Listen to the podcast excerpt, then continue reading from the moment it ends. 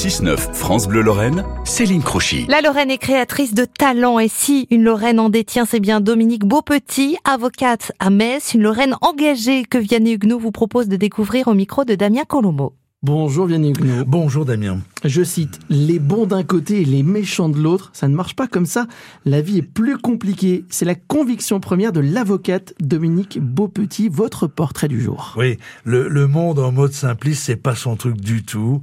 Euh, la première fois qu'on s'est rencontrés, elle m'a parlé de Jean Zay.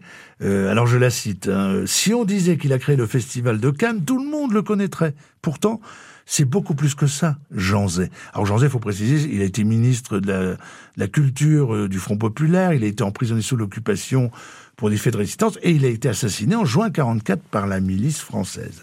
Et je cite à nouveau Dominique Beaupetit. Jean Zay a été l'un des détenus les plus célèbres de notre histoire et il a raconté de façon sublime son enfermement. Il décrit la solitude et la perte des repères. À un moment de son incarcération, il accroche son regard sur une mauvaise herbe qui pousse dans la petite cour pavée sur laquelle il a une vue. Il va s'intéresser à cette herbe, il n'a rien, il est seul. C'est ça la souffrance. Jean Zay était un vrai résistant. Fin de citation. À bien des égards, L'avocate Messine l'est aussi résistante, certes différemment, dans un autre contexte, une autre époque, avec d'autres risques. elle cache, hein, pourrait-on dire, et mm. avancer à contre-courant ne semble pas lui déplaire. Non, à mon avis, elle y prend même du plaisir.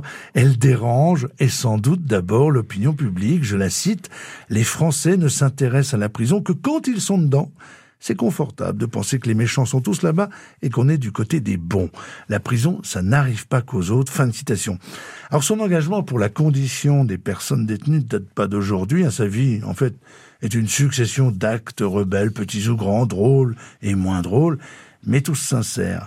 Dès 1970, elle milite par ailleurs contre la peine de mort. Elle raconte J'étais au collège à Rémy. J'écrivais, je faisais des tracts et des exposés sur la peine de mort. Mes parents se sont dit que je filais un mauvais coton. Alors ils m'ont collé chez les bonnes sœurs. C'était génial. On n'était que des nanas. On s'amusait beaucoup. Fin de citation.